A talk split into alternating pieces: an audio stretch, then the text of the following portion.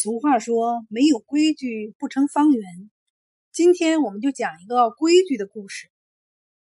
早年间，河间府有一个刘神医，专治小儿的肠胃毛病，只需一副药就可治愈，因此人称刘一副。前一段时间，刘神医收了个叫李四的徒弟。李四原是一家药铺的小伙计。慕名来拜师，刘神医看他心诚至极，又是块学医的料，便答应。李四聪明伶俐，悟性很高，没过多久就上手了。他发现师傅煎药有一个奇怪的规矩：草药放进药锅，加入适量的水后，便转身到侧室。对着一尊泥胎坐像，恭敬磕拜三次，还把手放泥像身上摸索三下，以示虔诚。认真的做完这些，师傅才回到药房，用手轻轻的按压漂浮着的草药，让草药慢慢的进入水中。李四看那尊泥像，干黄发乌，应该有些年头了。于是小心的问：“这尊泥像是谁？”师傅说：“这是你师爷。”李四有些搞不懂，既然要表示敬重，师傅为何只是给师爷塑了尊泥像？又为何每次煎药都要拜上一拜？这和治病有什么关系？师傅不理睬他一连串的发问，简短而不容置疑的说。照做就是了，这是规矩。李四不敢再多问，心里却疑窦丛生。看样子，师傅不像是在故弄玄虚。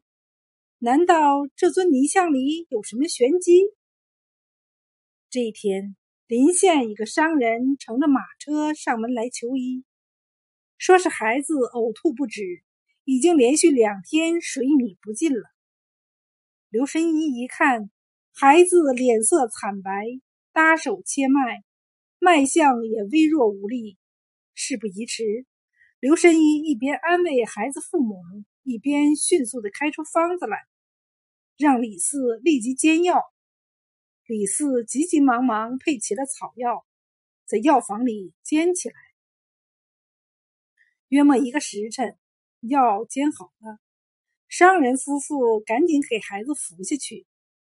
等第二剂和第三剂煎好后，刘神医把两剂药兑在一起，装进了一个小罐儿，交给了商人，嘱咐说：“每天喝一半，两次喝完，孩子的病就好了。”商人担心的问：“先生，我们孩子病得这么重，你就给开一副药？”刘神医微微一笑，说：“你放心，比这孩子更严重的我也治过，到现在为止还没用过第二副药。”商人将信将疑，结了账，抱着孩子走了。谁知第三天，商人又赶着马车来了。刘神医见了，吃了一惊。不等他开口，商人就抱怨道。先生把话说的有些满了，害我大老远又跑一趟。刘神医忙问怎么回事，商人说给孩子喂了药，确实好了很多，不过并没有像他说的那样痊愈。刘神医又问是不是按他说的方法服的药，商人说当然是了，给孩子吃药哪敢有半点马虎。刘神医霎时窘得无地自容。嘴里不停的喃喃，这就奇怪了。他想了想，慢慢的将目光转向李四。李四顿时神色慌乱，不敢抬眼望他。刘神医没说话，立即亲自抓药，然后进侧室，郑重的在泥像前叩拜，又虔诚的用双手在泥像身上摸索三下。接着慢慢把双手进入药罐中按压草药，做完这一切，便端着药罐去煎药。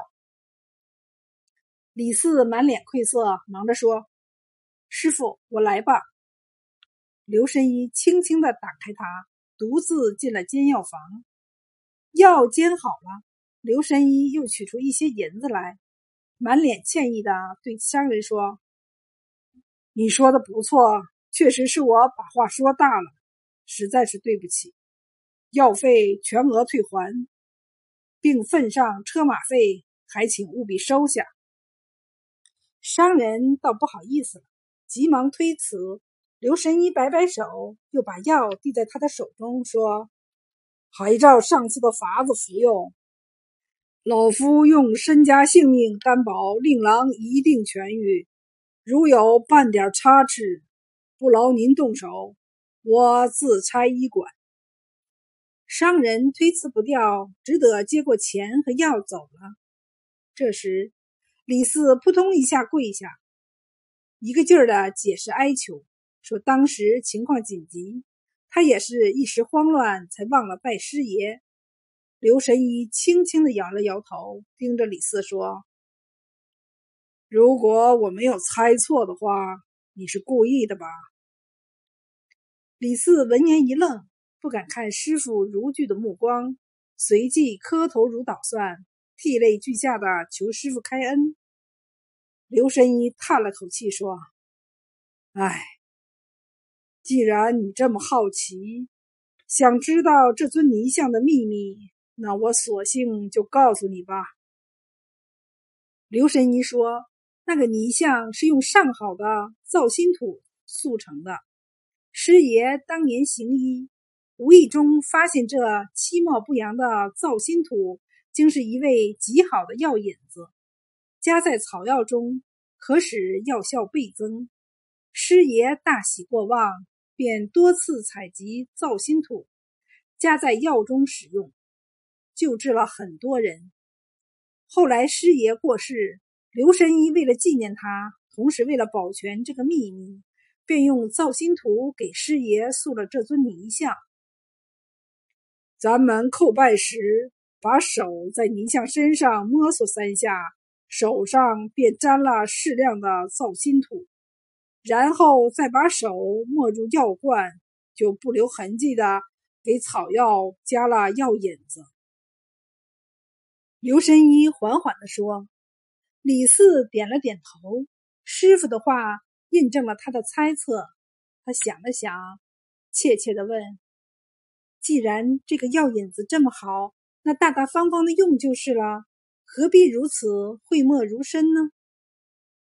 刘神医说。”万物皆可入药，但你师爷曾说，这些东西都是上天无偿赐予，让医者治病救人的，然而却成了很多人谋财的宝贝。就说这造心土，谁家都有，一文不值，但是到了一些大夫的手中，马上就会变成白花花的银子。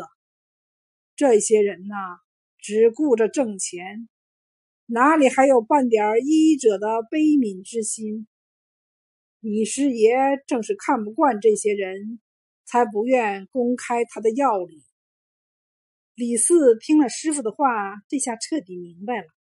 他急忙向师傅保证，一定会把这个秘密保守好，让他烂在肚子里。刘神医叹了口气说：“罢了。”公开就公开吧，虽然有违你师爷的意思，但能多救治些病人，未尝不是一件好事。你师爷也不会怪罪我吧？李四低下头，难过的说：“可是我却因此败坏了师傅的名声，请您责罚我吧。”刘神医摇了摇头说。责罚倒不必了，但从今日起，你对外不得再称是我的徒弟。